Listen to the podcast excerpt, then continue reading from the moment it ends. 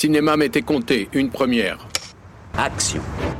Alors c'est fou quand même ce qu'un mec peut changer, ouais. Non, non, je suis le pompiste de la station-service. À partir de dorénavant, voilà exactement ce qui va se passer. Je crains déjà d'être important, je ne voudrais pas être indélicat.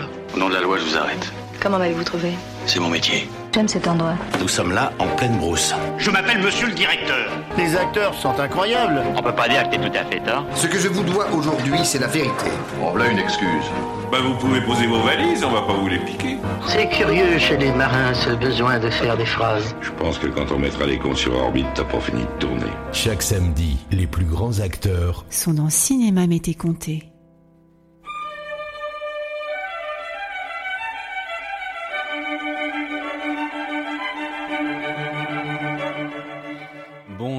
À toutes et à tous. Une nouvelle fois, nous avons grand plaisir à vous accueillir en ce samedi après-midi sur les ondes de Radio Campus Lille, fréquence 106.6, pour une nouvelle édition de Cinéma Mété Comté. Et un œil observateur, ou plutôt une oreille observatrice, aura noté qu'on a légèrement changé l'introduction, qu'on a introduit un logo, celui de Century Fox, car aujourd'hui nous allons vous parler de Star Wars.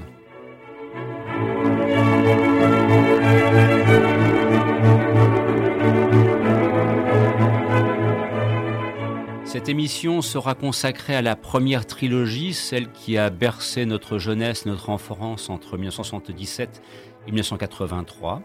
Pour ce faire, je serai accompagné par Pierre Delara et Christophe Colpart. Christophe Dordan au micro, nous sommes ensemble jusqu'à 15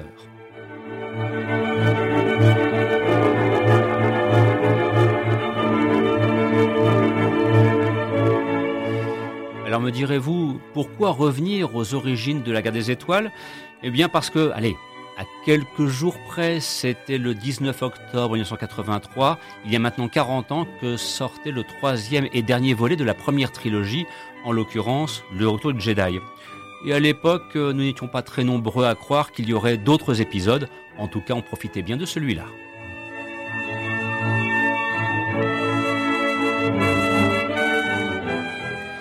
Pendant à peu près une heure, dans le cadre de ce programme, accompagné de Pierre et de Christophe, j'aurai l'occasion de vous proposer un grand retour en arrière, dont je veux croire qu'il vous fera, je l'espère en tout cas, le plus grand plaisir.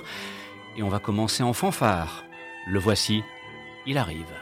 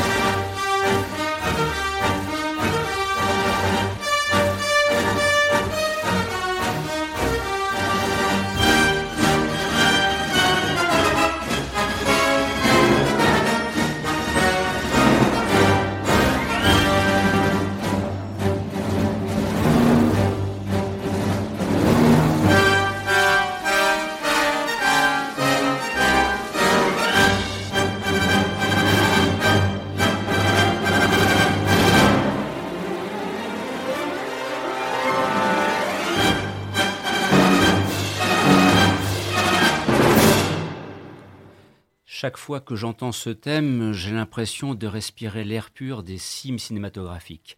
John Williams, ce jour-là, ce moment-là, il a réussi une partition qui demeure dans l'histoire du cinéma. Et vous l'aurez compris, c'était le terme de la marche impériale, qui notamment illustre une bande-annonce que je vous recommande parce que c'était la bande-annonce qu'il fallait voir en août 1980 et qui annonçait l'Empire contre-attaque. Et cette bande-annonce-là, euh, enfin voilà, c'est The bande-annonce en quelque sorte et de retrouver avec grand plaisir mes co-religionnaires en ce samedi après-midi et de saluer tout d'abord Christophe Colpart. Bonjour Christophe. Bonjour Christophe, bonjour Pierre, bonjour à tous. À tes côtés, Pierre Delara qui nous fait l'amitié d'être présent en ce samedi après-midi. Bonjour Pierre. Alors, nous sommes effectivement très heureux de, vous retrouver euh, ici donc pour participer à, cette émission. Et c'est vrai qu'on souhaitait, vous l'avez compris, donc célébrer une trilogie qui, euh, dans son acte final, sortait sur les écrans, c'était il y a maintenant 40 ans, le 19 octobre 1983. À une époque où, il faut bien le reconnaître aussi, euh, les films euh, space opéra, science-fiction, avec des effets spéciaux magistraux, n'étaient pas très nombreux, ce qui fait que mécaniquement, ils ressortaient du lot.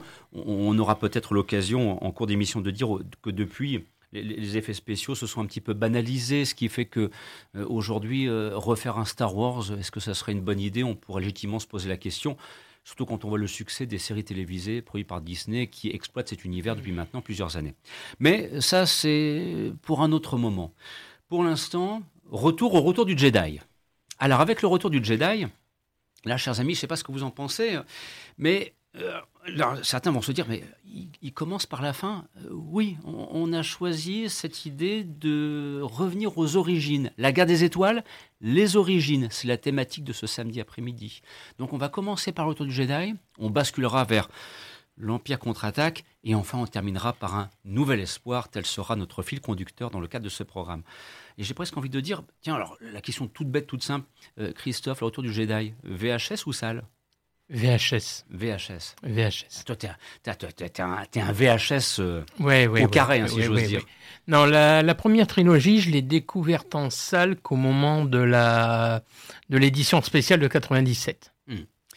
Et toi, Pierre, je veux croire que le Retour du Jedi, c'était en salle, vraisemblablement? Bah, je crois qu'on l'a vu ensemble, cher Christophe. Ben Mais voilà, c'est pour ça que je me permettais de glisser cela. Euh, C'était au Gaumont, rue Neuve ou rue, rue, de Béthune, effectivement. tout à fait. Et euh, grand moment, hein, un choc, évidemment, euh, choc frontal. Hmm. Film magnifique. Bah, surtout lorsqu'il y a la séquence d'arrivée de Darth Vader immanquable. Un, qui vient donc euh, voir un petit peu quelle est l'avancée des travaux euh, de l'étoile noire, de la nouvelle étoile noire. Bon, je ne pense pas qu'on va déflorer un grand suspense euh, en, signalant que l'étoile noire aura connu une double vie, en quelque sorte. Mais je ne sais pas ce que vous en pensez avec le recul du temps. Bon, le retour de Jedi, il y a quand même un petit souci. C'est un petit peu la dimension commerciale, marketing. Qu'en pensez-vous? Bah oui, c'est c'est vrai que le, le, troisième, euh, le troisième volet de la, de la première trilogie, c'est un petit peu le début du, de l'effet, on va dire, merchandising qu'il y aura dans les précédentes, dans les prochaines, dans la prélogie, dans la postlogie, dans les séries Netflix, enfin dans les séries Disney+, mm. les séries animées. C'est vrai qu'il y a eu il y a eu un débordement de, de merchandising. Quoi. Mm. Je sais pas, Pierre, si toi tu avais apprécié les, les Ewoks à l'époque. Bah oui, les, les Ewoks, euh, oui, c'était très mignon. C'est vrai, c'est vrai que ça, c'est le côté un peu, euh, un peu bon, un peu ludique. Euh, on dira ce qu'on voudra. Euh, ouais, ouais, ouais, Non, mais c'est vrai que il faut reconnaître que les, que les Ewoks, moi personnellement, à l'époque, ça m'a un petit peu agacé. Oui, c'est le côté gentillet du truc. Ça m'a irrité. C'est contre, contre-productif par rapport au film, qui est mm. excellent. Mm. On parlera peut-être de Richard Marquand, oui. qui n'est mm. pas un grand metteur en scène non plus. Mm. Donc, euh, bon. Mais c'est vrai que le, le film en lui-même se tient. Mais euh, j'ai aussi le souvenir, et, je pense que vous serez d'accord avec moi, d'une construction, d'un montage qui fait que parfois on en a un petit peu souffert. Je ne sais pas si vous vous souvenez un petit peu du montage du Retour du Jedi, cette alternance entre d'un côté ce qui se passe sur la Lune d'Andorre, le destin de Mark Hamill avec, euh, avec bien sûr le, retour aux sources pour retrouver son père, avec, avec Yoda, avec ce Enfin voilà, comme si les personnages nécessairement devaient être éclatés entre guillemets dans la galaxie. Oui, et j'ajouterais. Euh, oui, dis-moi bien, Christophe. Euh, j'ajouterais que euh, après le après l'Empire contre-attaque, c'était pas gagné cette histoire. Donc il, devait y en avoir un troisième, c'est sûr, parce que c'est une trilogie. Mm. Mais c'est peut-être peut-être de la télévision ou c'était pas sûr d'être un film en tout cas.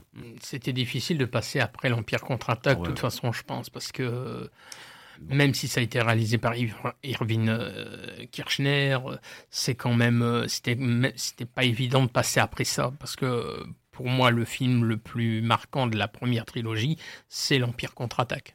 Mais ça, on aura l'occasion. Ça, on en parlera. Je pense que tout le monde est d'accord. on sera, on sera, Mais c'est vrai que le côté, euh, le côté Ewoks, bon, sans par rapport au merchandising actuel, c'est rien. Mmh. Oui, oui. Parce que, bon, il y a eu deux films mmh. des Ewoks, il y a eu une série animée. Mmh. Euh, c'est à côté de ce qui se fait maintenant, c'est rien.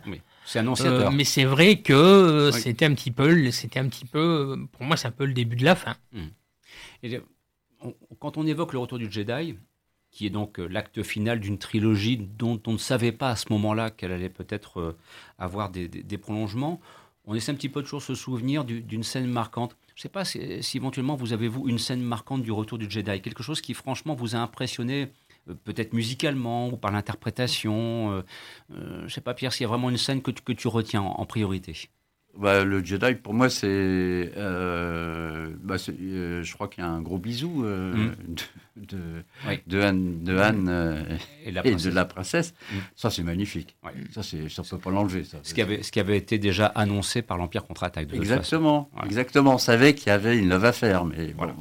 Ça, c'est vrai que c'est un. Là, ça fait partie aussi dans l'évolution des personnages, un petit peu de ce que l'on attendait. Christophe, une scène marquante du retour du Jedi? Pour moi, c'est un plan c'est vraiment un plan très bête, très simple, très basique, mais c'est euh, quand je ferme les yeux et que je pense au retour du Jedi, c'est cette image qui me vient à, tout de suite à, l'esprit, c'est l'arrivée de l'empereur. Sur l'étoile, sur l'étoile, avec les, gardes habillés en rouge, le mmh. vaisseau. Euh, ça c'est magnifique. Voilà, euh, Ian McDermott qui, qui descend. quand je ferme les yeux, c'est cette, c'est cette image-là que j'ai en tête. L'arrivée de l'empereur plus que celle de Darth Vader. Oui, oui, oui, bizarrement. Parce que là, Pierre, nous, oui, alors, l'arrivée de Darth Vader, nous, celle-là, c'est celle qui nous a marqué. Hein. Ah oui, oui, bien sûr, bah, on ne peut pas la louper, celle-là. Mm. Euh, c'est un morceau de bravoure, mm. il fallait le faire, il mm. fallait l'imaginer et le réaliser. Et euh, euh, c'est Kirchner qui. C'est marquant, marquant pour, marquant, Richard Marquant. Pour le retour Richard Marquant, oui. pour le retour de Jedi. Qui n'est pas un grand metteur en scène, mais enfin bon, bref. Il réussit ce coup-là. Et ça, c'est réussi, et quand c'est réussi, c'est réussi. Et puis surtout, ce qu'il y a de formidable, c'est euh, justement que ça marque tout de suite euh, ce qui va être la destinée du personnage, avec, en plus de ça, quand on le découvre en version originale, la voix de James Earl Jones, quand, quand c'est la version française, Christophe. Georges Aminel. Voilà, donc la voix de Georges Aminel, tout le Sadoum dans Conan le Barbare. Euh, hein, c'était déjà le cas sur l'Empire contre-attaque. Et c'était déjà le cas sur l'Empire contre-attaque, alors que allez, j'ai un petit peu avancé, mais enfin, c'est plus fort que moi. Que voulez-vous? On ah bah déborde. mais moi, je pense tout de suite à François Chaumette pour, ah bah euh, pour, le, pour le premier épisode, Un Nouvel Espoir. Mais bon, on en reparlera un petit peu plus tard. Tiens, une petite question comme ça. Dans les années 80, donc, nous sommes de, mon Dieu, de jeunes cinéphiles. le que temps, nous ne sommes plus. Le temps a passé. Le temps a fait son œuvre malheureusement. Euh, Pierre, sur ta propre cinéphilie, quelle a été l'influence du Retour du Jedi? Parce que je sais que tu aimes, toi, tu as des confluences qui sont à la fois françaises et américaines. Tu es un, un fan de François Truffaut, mais il s'avère qu'à un moment, cette confluence s'est retrouvée au hasard d'une rencontre du troisième type. Mais est-ce que Le Retour du Jedi est un film qui a profondément marqué ta propre cinéphilie? Ouais, je, pense franchement. Je pense franchement parce que c'est, un film qui, désarçonne. Hmm. C'est, pas, c'est pas des films euh, que Hollywood a, l'habitude de faire. Hmm. logiquement, Hollywood fait bon, bah, on va faire le, on va faire le troisième, on va faire ou le quatrième ou le cinquième. Euh, mais là, ça change. Ça change parce qu'il y a quelqu'un aux commandes. Et euh, on, en revient à M. Richard Marquand, hein, mm. voilà. C'est vrai que Richard Marquand, on a, on a un problème avec lui, c'est que c'est pas un grand cinéaste. Non. Il n'a pas fait une grande carrière. Il, est, il était aux ordres de George Lucas, il n'y a pas de doute. Bah, exactement. Ouais, il n'a pas fait une grande carrière, mais moi, il y a un film que j'allais le dire, que je pense auquel, auquel, je pense tout de suite dès qu'on me dit Richard Marquand, qui fera deux ans, qui fera deux ans après euh, le Retour du Jedi. C'est à double tranchant avec Glenn Close et Jeff Bridge, parce que ah, ça, oui, bravo. Voilà. Voilà. Excusez mon langage, mais c'est un putain de thriller. Ah oui. Euh, c'est vrai, c'est vrai. Il y en a plus des comme ça. Mais c'est vrai, et c'est là qu'on mesure une chose, c'est que Richard Marquand, bon, à l'époque, il est forcément aux ordres de George Lucas, qui est en fonction de producteur et qui oriente Star Wars dans la direction qui est la sienne. Donc c'est un faiseur, mais un habile faiseur. Et quand tu rappelles à double tranchant, on découvre un véritable metteur en scène dont malheureusement il n'a pas pu aller plus loin. Voilà, c'est ce qu'on pourra un petit peu regretter. Avec, avec Erwin Keschner, au moins, il y avait l'établissement déjà d'un cinéaste. Et, euh, c'est pas rien, il faut voir le truc hein, quand même. Euh, on en reviendra peut-être un peu plus tard, mais euh, la guerre, enfin Star Wars, l'épisode 6, 6 c'est quand même les sept studios de, de Elstree qui sont pris. Oui, c'est vrai. il faut le faire hein, quand même. Il faut le savoir le gérer. Hein, il faut savoir le gérer, c'est énorme comme truc, c'est une machine à rêver, mais c'est une vraie machine. Et, elle fait rêver. Et pour qui éventuellement on se dirait, tiens, Elstree, c'est quoi? Ce sont des cieux de cinéma qui se trouvent dans la banlieue de Londres, à environ 300 km d'ici. Voilà, donc il y a Pinewood, il y a Elstree, et ce sont des lieux magiques où on a réalisé des films magiques, et le Retour de Jedi en fait partie. je vous propose du John Williams. Pourquoi se priver? Le thème principal du retour du Jedi. Ah. C'est ce qu'on vous propose d'entendre dès maintenant.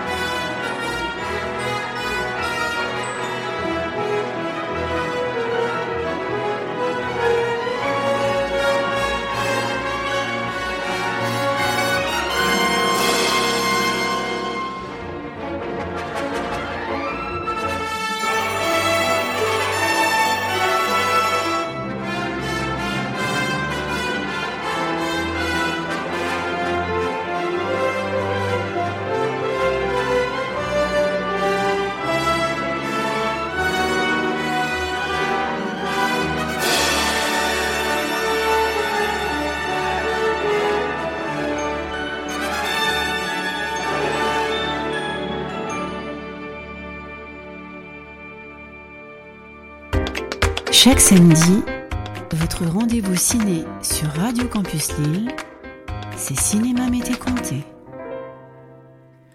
Et à l'instant, vous entendiez la partition musicale, le thème principal composé par John Williams, qui sera bien sûr le compositeur qu'on aura sollicité pour l'intégralité de l'émission, vous vous en doutez. Et c'était donc extrait de la bande originale du film Le Retour du Jedi. Alors, nous poursuivons notre exploration de l'univers de Star Wars à notre façon, en racontant nos petites histoires du cinéma. Et là, on va aborder l'Empire contre-attaque. Mon Dieu. Alors là, il faut, prendre un petit peu de temps. Je suis désolé, hein. moi je suis là pour prendre mon temps. Alors, je vais vous raconter une anecdote. Je suis en vacances sur le littoral, du côté de Saint-Raphaël. J'avais la chance d'aller au cinéma, dans un cinéma en plein air. Et puis soudainement, euh, il y a eu la bande-annonce de l'Empire contre-attaque. Et là, mon Dieu, tant à oxygène, tout ce que vous voulez, c'était et avec la partition qu'on vous a proposée en guise d'ouverture. Et c'est pour ça que je cite cette bande-annonce comme étant celle qu'il faut absolument regarder, parce qu'il y a d'autres bandes-annonces qui ont été faites, notamment avec une voix off d'Harrison Ford. Je dois reconnaître que c'est pas terrible du tout. Voilà, c'est pas bon. Par contre, celle-là donne à ce film toute la majesté que l'on attendait. Et là, de me dire, bon sang, il va falloir que j'attende, parce que le film était sorti à la mi-août 1980. C'était rare à l'époque qu'un film, une grosse production sorte comme ça en plein mois d'août. Hein. C'était, c'est quasiment une des premières fois. Oui. Ça, c'est, c'est, c'est, pas habituel. Voilà. Les, les, super productions, généralement, on les avait un, un, petit peu plus tard. Et donc, il a fallu attendre d'être de retour de vacances au mois de septembre pour foncer avec quelques petits camarades. Pierre, salle numéro 2 du cinéma Gaumont, voilà, qui est la salle où quand même on a vu des films qui s'appellent Blade Runner, qui s'appellent L'Empire contre-attaque, et j'en passe et des meilleurs, bref, du vrai cinéma. Euh, ceci dit en passant, et voilà, donc, et là, et là l'Empire contre-attaque, mais c'est là, mais c'est la claque ultime, quoi. Je veux dire, je, je n'arrive même pas à comprendre comment on a pu, euh, entre guillemets, euh, louper ce film pour qui éventuellement l'aurait loupé à l'époque, tellement il était immanquable, Christophe. Oui, ouais, bah, je me doute. Moi, je moi, comme je l'ai dit, euh, la première trilogie, en ça, je l'ai vu qu'à partir de 97. Moi, je l'ai beaucoup vu en vidéoclub quand je travaillais en vidéoclub. Et d'ailleurs, l'Empire contre-attaque et le Retour du Jedi sont les deux de cette trilogie dont le visuel, euh, dont les affiches d'époque n'ont pas été exploitées par les VHS. Il n'y a que un Nouvel Espoir qui avait l'affiche euh, originelle. Ils ont repris en fait les pré-affiches signées de Rose Trouzan sur lesquelles on a rajouté la typographie. Mmh. C'est important aussi de le souligner pour qui éventuellement aurait encore quelques VHS bah, dans, dans, ces tiroirs au hasard d'une collection accumulée. Pourquoi est-ce que tu fais signe Moi oui, moi oui, moi oui? C'est dommage qu'il n'y ait pas une caméra pour le, le filmer à ouais. ce moment-là. C'était un cri du cœur. Ouais. Je, crois que, je crois que j'ai aussi une VHS qui doit traîner. Oui, oui, oui et à, à, à, conserver précieusement. Bien sûr. Alors, vous aurez compris avec l'Empire contre-attaque, et ça, je voudrais vraiment qu'on insiste là-dessus. Là, George Lucas, bon, est dans la position du producteur il choisit de faire appel au service d'un très solide metteur en scène qui s'appelle Irving Kirchner et qui avait déjà. C'est là où est la différence avec Richard Marquand, c'est que lui, le cinéma, il avait déjà bossé avant. Hein, il avait fait des films des années 60 et 70. Les yeux de Laura Mars. Et les yeux de Laura les Mars. yeux de Laura Mars avec Exactement. Tommy Lee Jones et Faye Dunaway, c'était lui. Exactement. Là, il, il, avait aussi réalisé des films des années 60. Donc voilà, c'est quelqu'un qui, euh, comment dirais-je, il avait un passé qui fait que lorsqu'il arrive sur l'Empire contre-attaque, il peut apporter une dimension, alors que je vais qualifier, Pierre, si je dis shakespearienne, est-ce que ça te convient? Ah bah complètement. Bah, complètement. Largement. Complètement. Euh, oui, c'est une histoire, c'est une histoire de famille, euh, c'est shakespearien au, au, plus haut fait. Et c'est magnifique. Et c'est vrai que le, comment dirais-je, moi, ce qui m'a toujours euh, fasciné, bon, bien sûr, il y a la séquence, la scène emblématique euh, de la révélation du destin euh, de Luke Skywalker, voilà, qui, alors, il paraît que Mark Hamill ne savait pas. Alors, ça fait partie de la légende. Alors, non, je crois que c'est pas une légende parce que Raven Kashner le dit très bien. Je dis, on a, euh, c'est euh, comme je suis ton père, tout mm. ça. Ça a été fait comme ça sur le sur le plateau. Mm. Il dit, Irvine, il dit, euh, bah tiens, tu vas dire ça. Ah bon Parce que moi, il semblerait que, que George Lucas l'avait écrit, mais n'avait pas révélé ça aux comédiens au moment du tournage. D'où ah, c'est fort possible aussi. D'où la surprise. Bon, il doit y avoir un petit ouais. peu des deux, hein, mais ouais. là on est dans ouais. la. Euh, c'est toujours pareil, c'est le syndrome Liberty Valence. Ouais. Est-ce est qu est qu qu qu'on imprime la vérité ou bien est-ce qu'on retient la légende? Voilà. On va retenir la légende. Exactement. Christophe oh, bah, Il y a aussi euh, cette euh, rumeur qui court que on rajoutera cette scène avec le Wampa parce que entre, le, entre Un Nouvel Espoir et l'Empire contre-attaque, Marc Hamill a eu un grave accident de, mm. de voiture ou de moto, je ne sais plus, de voiture.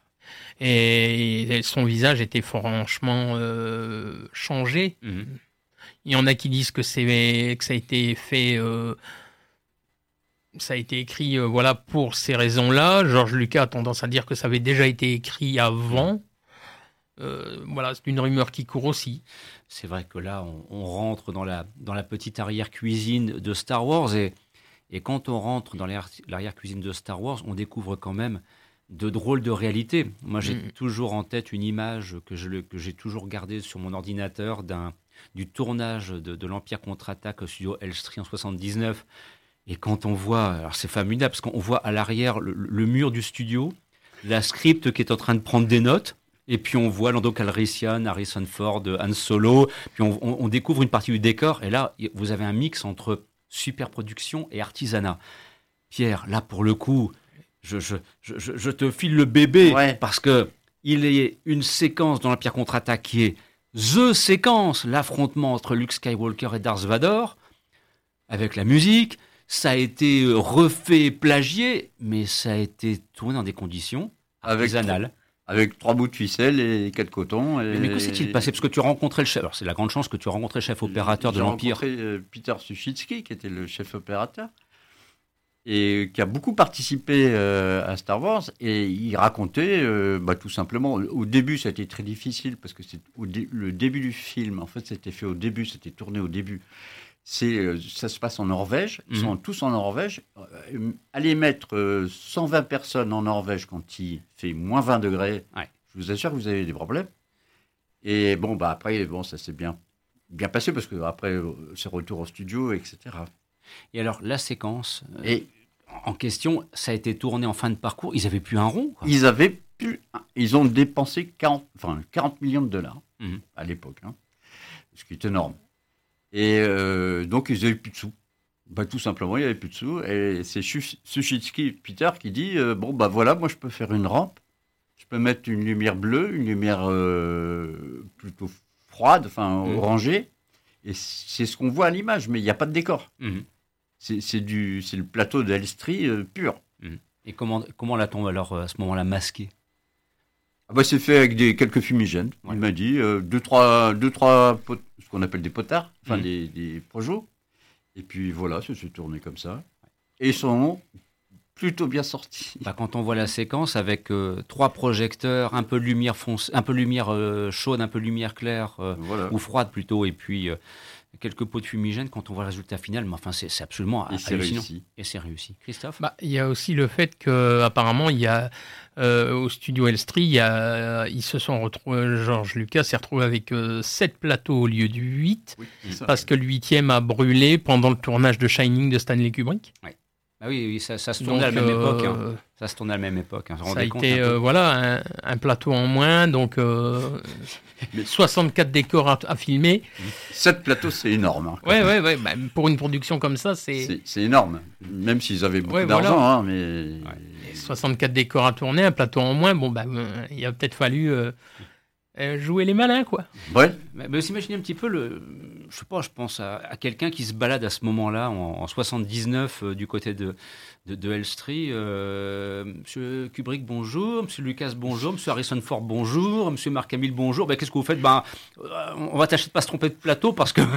ah, mais c'est ça. C'est hallucinant quand on pense que c'était à quelques centaines de kilomètres que ces films ont été faits. C'est une chose que je rappelle souvent parce que dans l'imaginaire collectif, ce qu'on peut parfaitement comprendre, Star Wars, les États-Unis, Hollywood, oui, bien sûr. Non, non, le, tournage, c'est Londres. Hein. C'est Londres. Hein. C'est Londres. donc c'est pour vous dire aussi pourquoi peut-être euh, nous, les gens du Nord, entre guillemets, on a, au-delà de la passion pour Star Wars, un attachement particulier pour, euh, pour la ville de Londres, pour ses studios et aussi pour tous les films et les séries télévisées qui ont été tournés. Et si on devait faire la liste, alors là, il faudrait plus d'une émission pour y parvenir. Euh, alors, c'est vrai qu'on a un petit peu anticipé, parce qu'on comment dirais-je, scène emblématique du film L'Empire contre-attaque. Bon, on, l'a un petit peu, on l'a un petit peu sorti, mais il y en a pas peut-être une autre éventuellement de scène emblématique dans l'Empire contre-attaque et qui concerne un gentil vaurien. Ah, voilà. Harrison Ford. Voilà, ça c'est parce que il y a, y a, ce qui se passe à l'écran, puis il y avait ce qui se passait dans la vie privée. Et ça c'est Kirchner. Et il y avait une love affaire en hmm. fait, entre euh, Carrie Fisher, Carrie Fisher et, euh, et Harrison Ford. Et Harrison. Donc ils avaient, ils, avaient une, histoire, une histoire, on hmm. va dire, hein, pour être poli. Enfin, ils, s'aimaient quoi. Et puis voilà, donc euh, et c'est encore là, c'est encore Peter qui m'en parlait parce que ils étaient toujours très proches l'un de l'autre. Hmm. Alors ils allaient de, plateau en plateau. Istrie c'est très grand. Alors ils allaient en plateau en bicyclette. Oui, tout à fait. Alors grande photo ça. J'ai des photos, euh, c'est magnifique. Et voilà, donc ils ont une, une love affaire. Voilà. Bon, ça fait partie euh, tout simplement du tournage, de la vie privée des gens, c'est ainsi. Et, Dieu sait que là, pas de jugement à avoir, mais simplement on observe une chose, c'est que là, il y a ce qui se passait dans la vie privée a rebondi sur le film ce, bon, c'était quand même prévu qu'il y ait quelque chose entre Han Solo et la princesse Leia. Mais là, que, soudainement, le, que, la, fiction rejoigne la réalité, ou, l'inverse, que la réalité rejoigne la fiction, ça, ça donne au film euh, une dimension bien particulière. Enfin, moi, c'est une séquence qui m'a profondément marqué. Je suis un gentil vaurien, ça, j'avoue que. Bah, que voulez-vous, quand vous avez 17 ans, que vous voyez Harrison Ford dans Han Solo, bah, vous voulez être Han Solo, quoi, c'est tout, puis il n'y a pas, y a pas ton autour du pot. je suis un gentil vaurien, puis euh, hum. il y a le fameux I love you, hum. I know. Oui, ça, alors ça, c'est dans la séquence avant la, cryogénisation. Voilà. Je sais pas si, Christophe, si éventuellement tu as une, autre séquence l'Empire contre-attaque qui t'aurait marqué indépendamment des deux qu'on a mis en exergue, mais c'est euh, normal, quoi. Moi, j'aime beaucoup le, passage euh, dans la, euh, avec toute la bataille dans la neige entre le Wampa et puis les, les énormes vaisseaux qui ressemblent presque à des dinosaures. Ça, quand je les ai revus à Kinépolis dans l'édition spéciale, ça m'a, c'est une scène qui me, tout le, tout le passage dans les décors neigeux, je trouve que c'est d'une photographie à pleurer. Des, petites maquettes du tout. Euh, oui, hein. j'ai appris ça et, et, quand tu vois ça sur grand écran, moi j'étais fasciné par ça parce que je trouve que c'est très très bien photographié, ça fait même presque limite tableau. Mmh. Je trouve que ça a presque un côté euh, très pictural. Il y, a la, il, y a la, musique qui annonce l'attaque des droits impériaux, des droits impériaux qui, ah, on entend les, les c'est magnifique. Puis on voit la neige qui bouge. on se doute effectivement que la menace est lourde. Hein. Quadripodes impériaux. Quadripodes impériaux, effectivement. Donc c'est c'est vraiment là aussi une séquence qui est tout à fait remarquable. Et euh, il faut bien le reconnaître que John Williams, euh, à ce moment-là, aura été au diapason d'une œuvre. Bon, c'est le meilleur des Star Wars? Euh, franchement, toute franchise confondue, pour moi, oui. Je pense que c'est hein. celui que je préfère. C'est pour moi l'Empire contre-attaque. Je sais pas, Pierre. Je, pense aussi, mais bon. Euh, je trouve que c'est celui qui a une dimension très. Euh, Ça va très loin. Hmm. Limite épique. Oui. Et puis dramatique. Oui. Euh, c'est pour ça qu'on pointait en début d'émission les Ewoks qui sont un petit peu, un petit peu venus parasiter l'univers Star Wars en faisant un univers un peu trop gentil. L'Empire contre-attaque, c'est méchant. C'est méchant. Il y a même des séquences de torture dedans. Hein. Oui, oui, oui. C'est une histoire de famille, hein, donc. Euh, c'est rude. Hein. Les claques vont vite. Exactement. Comme tu l'as dit en début de chapitre, oui, c'est peut-être le plus shakespearien des trois. Mm. Et alors, la partition musicale que vous allez entendre, on vous la laisse en intégralité parce que c'est aussi le but de l'émission aujourd'hui. On en profite, hein. on souhaitait vraiment le faire. C'est le thème final, le générique final. Et vous pouvez imaginer qu'il y avait des couillons, j'en faisais partie, qui regardaient jusqu'à la dernière seconde parce qu'on voulait voir que c'était en Dolby, que ça avait été tourné à Elstree. Enfin, bref, voilà, nous étions nous à cette époque, mais on n'a pas vraiment changé, il paraît. Non.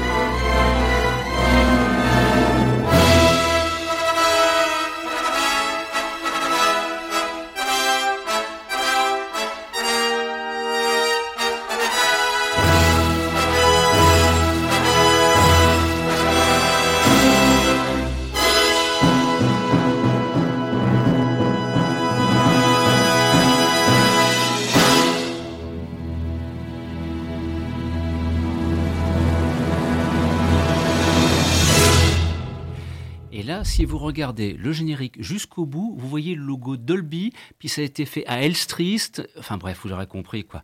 Là, on rentre dans un sommet du cinéma. Voilà, moi, c'est quelque chose qui m'a. Mais, mais je sais pas combien de fois j'ai vu l'Empire contre-attaque en salle, mais à chaque fois que je le vois, je regarde jusqu'à la dernière seconde.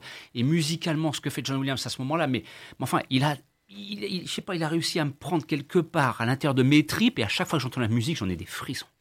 Et à la toute fin, tu entends la respiration du casque de Dark Vador. Ça, c'est ce qui est arrivé après. Ce n'était pas dans l'original, entre guillemets. Voilà. Ça a été fait après en 97, mm. dans la, ce qu'on va appeler la nouvelle version. L'édition spéciale. L'édition spéciale, effectivement. Ah oui, alors là, on avait effectivement, en plus de ça, ils nous mettaient un petit coup de Darth Vader de respiration, histoire de vous dire, bah, vous en avez. Non, bah, allez, on vous en met encore un petit peu, histoire que vous sortiez de la salle rincé. C'est Franchement, l'Empire contre-attaque, c'est un film qui mérite d'être revu avec différentes approches, je pense qu'on l'aura souligné, shakespearienne, mm. mais tu le disais aussi, Pierre, romantique.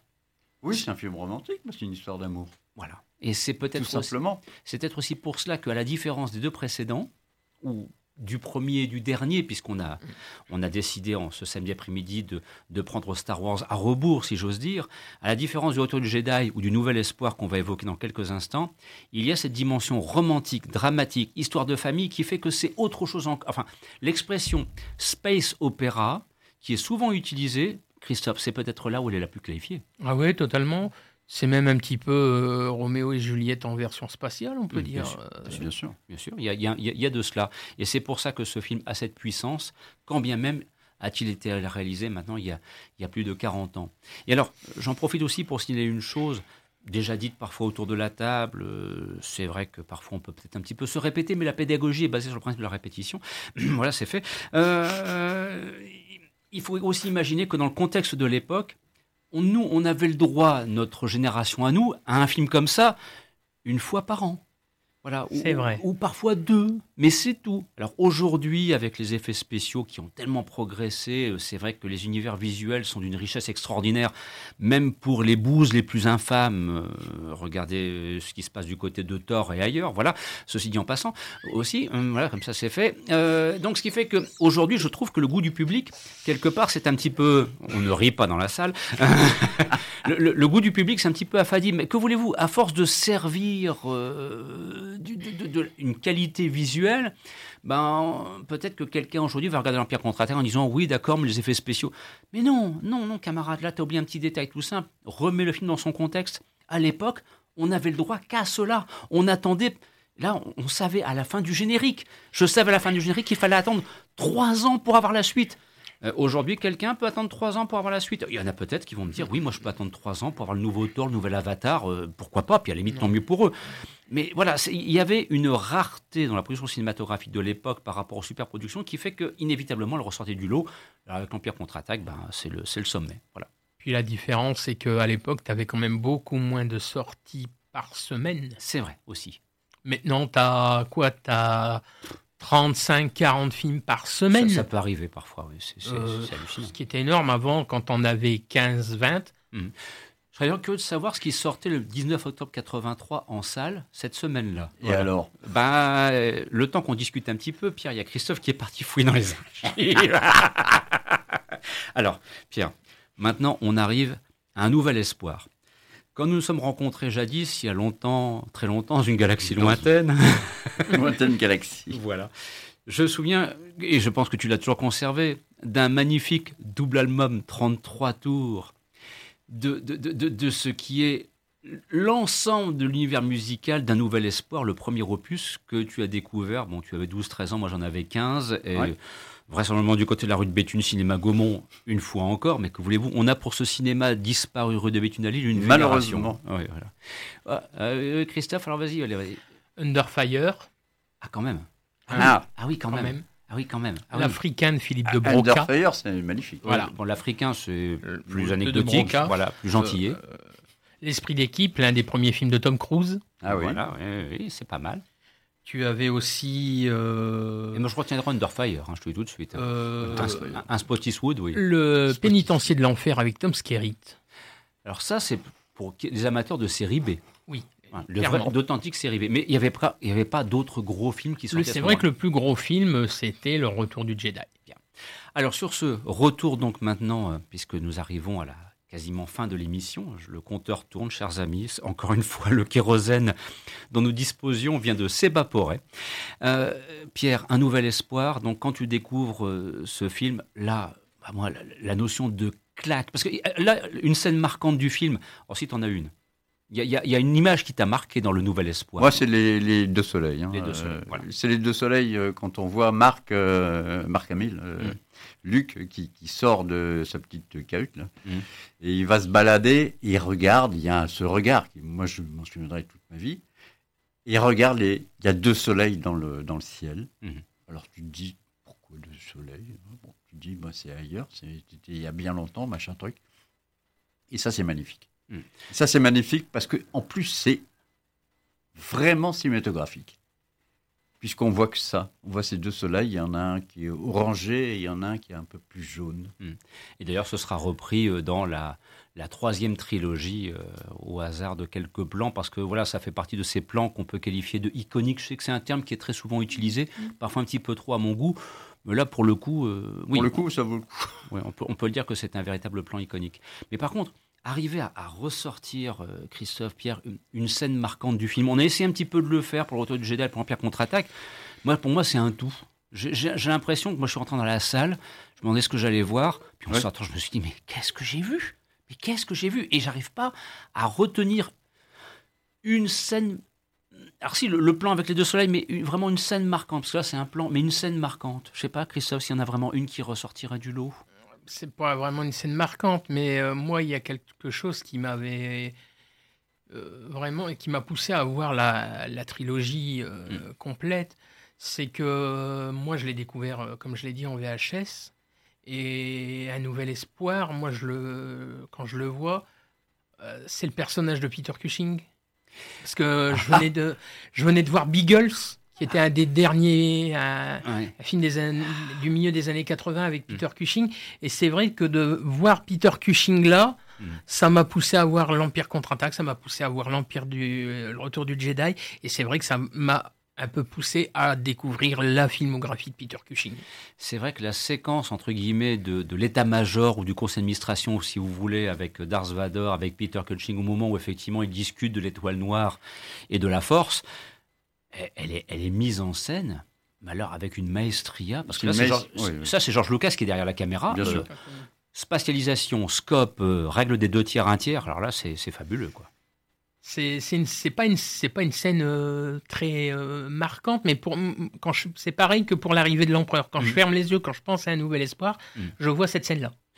Et puis il faut bien reconnaître aussi dans un nouvel espoir, ce qui nous a surpris à l'époque, c'est vrai, c'est la séquence d'ouverture, parce que c'est ce qu'on entendra en quelques instants. Euh, euh, d'un seul coup, vous avez un vaisseau spatial au-dessus de la tête. Mais c'était du jamais vu. Jamais vu ça. Jamais vu. Il y avait peut-être, euh, peut-être, éventuellement Kubrick avec Kubrick avec, Space Odyssey, mais mm. mais c'était lent. C'était un peu. C'était c'était réaliste. Il n'y avait pas de son. Ah oui, il voilà. Avait respecté ce principe. Mais alors après, c'est du western. Mm. Euh, moi, euh, Star Wars, c'est du western. C'est du western vu, mais magnifique. Alors c'est là justement où je te rejoins. C'est que le Nouvel Espoir, c'est du western. L'Empire contre-attaque, c'est du space opéra. Et avec le Retour du Jedi, on essaie de combiner un petit peu les deux. Ce qui fait que parfois, ce, film laisse l'impression d'être un petit peu plus bancal que les deux autres. C'est ce qu'on disait euh, en début d'émission. Voilà, hein, c'est la, la, notion de montage à ce moment-là, elle intervient. Donc voilà, c'est vous l'aurez compris, c'était un petit peu cette. Euh, bah, c'est nos histoires du cinéma à nous. Voilà, je pense que vous aurez bien compris qu'autour de la table, il y avait des gens. Ces films, on les a vus en salle. Ça nous a marqué. Ça a fondé notre cinéphilie. Euh, on partira avec quelque part, quoi, le plus tard possible, bien évidemment, mais on partira avec et, avec, et avec d'autres films, bien sûr. Mais et puis et puis il y a aussi ce sentiment que ça nous a accompagnés depuis si longtemps maintenant. Enfin, quand même imaginer que 40 ans. Ça fait plus de 40 ans maintenant mmh. que, que, ces films nous, nous, suivent, nous habitent. Et voilà, c'est pour ça qu'on souhaitait tout simplement y consacrer euh, l'émission d'aujourd'hui. Alors, on l'aura bien compris, euh, maintenant, désormais, faire un nouveau Star Wars, bon, moi personnellement, je ne sais pas mmh. ce que vous en pensez, j'en vois pas mmh. Lucas, à la base, on voulait, en, voulait en faire 20. Mais bon, je crois qu'il s'est vite calmé. Hmm. Il a laissé ça à d'autres. Ben oui, bah depuis qu'il a revendu ça à Disney, de toute façon, bah c'est bien comment ça se passe. Et maintenant, c'est au petit écran que Star Wars se joue. Mais un Star Wars sur grand écran, j'ai vraiment du mal à l'imaginer aujourd'hui. Il faut aller au cinéma. En tout cas, ça c'est clair. Si vous voulez, et, Dieu sait que ces films sont malheureusement peut-être plus assez souvent repris parce que depuis que Disney a mis la main dessus, pour les revoir en salle, c'est pas mmh. évident. Hein. Non, non, non. C'est pas ce qui se passe, hein, Christophe. Il y a, un problème par rapport à ça. on l'avait déjà évoqué il y a très très longtemps. Évoqué. Puis c'est vrai qu'on a aussi euh, beaucoup parlé de, aussi de, on a euh, beaucoup parlé de Stanley Kubrick. Mmh. Euh, le 31 au soir à 20h, salle Gérard, au cinéma Gérard Philippe à Wascal, il y aura la diffusion de Shining en version longue, 2h30, non pas le montage initial, et en VOSTF. Prix d'entrée 5 euros. Donc si vous voulez passer une bonne soirée d'Halloween, allez-y. Ah, Shining, ça a quand même euh, ah, une valeur sûre. Oh, que oui, oh que oui. Euh, Christophe, toi qui as la lourde charge, les prochaines semaines. Alors la semaine prochaine, c'est une rediffusion. Alors la semaine prochaine, rediffusion de James Bond, les années Roger Moore, que nous avions fait la saison dernière, qui annoncera au mois de décembre l'acte 2. Voilà. Et on se retrouvera le 4 novembre pour un hommage à William Friedkin. Bien, bah, que voulez-vous? Je pense que là, tout est dit, si ce n'est de vous saluer, de vous souhaiter un bon week-end à l'écoute des programmes de Radio Campus Lille. Vous étiez en compagnie de Christophe Dordain, de Pierre Delara et de Christophe Colpart. Et on vous dit tout simplement à la semaine prochaine. Merci de nous avoir écoutés.